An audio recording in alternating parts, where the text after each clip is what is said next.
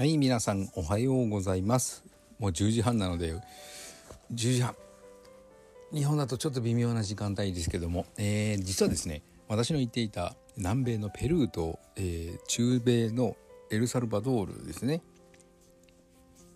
えー、スペイン語圏の国なんですけどもスペイン語圏の国は、えー、11時59分までは「おはようございます」と言います。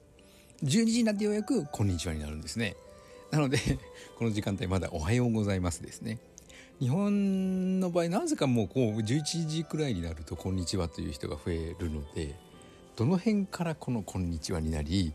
どの辺から「こんばんは」と言ってどの辺から「おやすみなさい」というのかがちょっとはい不思議なところですよね。朝方3時だったら「おはようございます」なんですかね。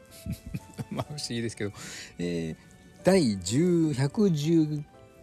119回目かな今日は。はい。119回目の今日日曜日ですので、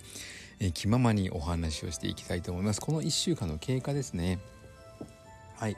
えー、グルタチオン点滴をして、えー、3月31日4月1日で2日連続でグルタチオン1500ミリ。1500 2000ミリだったかな。1500ミリと、えー、ビタミン C3g ぐらいを点滴して顕著に効果が現れたのでそこからサプリメントグルタチオンを、えー、6錠だから3000多い時は40005000なので 5g ぐらい取ってビタミン C を 20g 取ってるとすごく調子が良かったです。でもあの職場の方に行くとやっぱり夕方ぐらいになってくるとちょっと喉の奥胸の辺りに変な違和感を感じるのでやはりえー、コロナワクチンを接種した方々の吐き出す息に含まれたスパイクタンパクを私が吸入することによって出てくる症状であるということが濃厚ですね。2日ぐらいもう休んだり、えー、先週は木曜日に妻と岩盤浴に行きましたけど、えー、岩盤浴で体を温めミトコンドリアを活性し血管を拡張させて汗を発汗作用を促すと、えー、血液中の老廃物といったらいいんですかね。そういったものが出ていってくれるのでスパイクタンパクも多少なりとも出ていくようですごく調子は良かったですね。でも金曜日土曜日と働いてあの、フルボ酸と言われる天然酵素を溶かした水をガーゼに含ませてそれをマスクとの口との間にあてがっているんですけどもやはりそういったものでは防ぎきれない微小なスパイクタンパクなのではい、体の中に取り込まれているようで日曜の今日はちょっと左の大胸筋あたりにと喉がイガイガする感じの違和感があります。うん、もうこれを本当に全く気にならないまで改善しようと思えば思うのならば職場を変える環境を変えるしかないと思うので5月からは今勤めている会社と同じ会社なんですけども事業所を変える予定でいます。そこでどうなるかですね。それでももう症状が出るようだったら思い切って仕事を辞めるって違うことをするしかないかなと。そう思っている次第です。でも、まあ、原因が分かったのでその対処の仕方が分かる分かったですからはい。なんかこう不安に苛まれながら日々過ごすということではないので、うん、そういった面では気が楽になりました。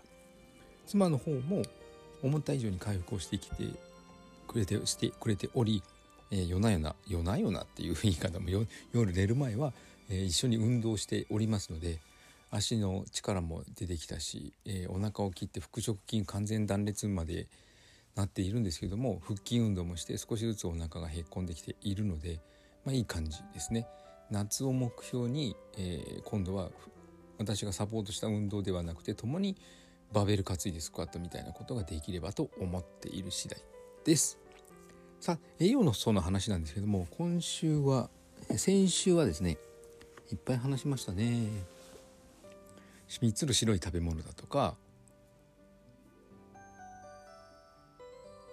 はい、えアレルギーの問題卵のいいところなどをいっぱい語ったと思うんですけども、えー、3つの白い食べ物のうち砂糖ははい。あの血液中の pH 値にはあまり左右しないけどもたくさん飲んだらえー、ぶっ倒れる人がいるというのをいまいちうまく説明できずにその回終わってしまったんですけどもはい。よくよく考えたらですね例えばコーラ砂糖がいっぱい入っているコーラを飲みすぎると、えー、意識喪失して倒れる方がいる。これはですね俗に言うペットボトル症候群であるということをパッと思い出しました。はい。スポーツした後にスポーツドリンクという名前だからといいものだと信じてガブ飲みすると血糖値が爆上がりをしてそれで意識混濁になるんですね。血糖値が低すぎるのもよく上がりないですが急に上がりすぎるのもよくありません。はい。俗に言うペットボトル症候群。血糖値の急激な上昇により意識消失してしまう。このコーラガブ飲みって書いてあった米水石岩尾さんの本によるのもそれですね。えー、血液の pH 値が変わる。酸性中性に酸性アルカリに傾くのではなく血糖値上がりすぎで意識喪失になってしまうということですねやはり血糖値にしても血液の pH 値にしても一定を保つように努力することが大事だと思いますなので、えー、三井芝夫さんは米は食べるべきじゃないのというふうに書いてありますけれどもやはり1日100も200もグラムも糖質を取ってしまうと血糖値の上がり下がりがあまりにも激しいので緩やかに動かす方がいいですね。よく最近巷では低 GI 値これはあの血糖値を上げにくい低 GI が血糖値を上げにくいという意味になんですけどもその食材を取るとか、えー、さっき芋糖質を食べたければ芋類とか根菜類とかそういったもので取るとかですね。なるべく白い食べ物である白砂糖白い米白い小麦粉による麺パン類あとは生成された食塩。そういったものは避けた方がいいと思います。体に対する負担が小さい、うん、そういったことを、はい、配信してきました。そうですね。今日はちょっと違和感がありますけども、うん、ちょっと様子を見て。グルタチオンをはいちょっとあのかかった先生におすすめられた漢方に変えてみたんですけどうんまだ2日目なのでどうだかな。っていう感じです。1週間やってみて。うん。あんまり効果得られないかなと思ったらグルタチオに戻りたいと思います。あまりひどくなる前にグルタチオに戻した方がいいような気がしますね。はい。うん。じゃこの1週間その漢方が効くかどうかを楽しみに過ごしてみたいと思います。はい。今日はお休み日曜日、えー、働いていらっしゃる方もいるかもしれませんが、えー、す素敵なお休みとなりますようゆっくり過ごしてください。私は、えー、ミニカトッポという20年落ちというか20歳の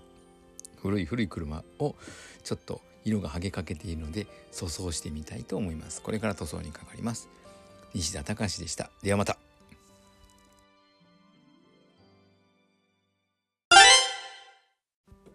はい、お送りしてきました西安の心筋梗塞克服日記略して西筋は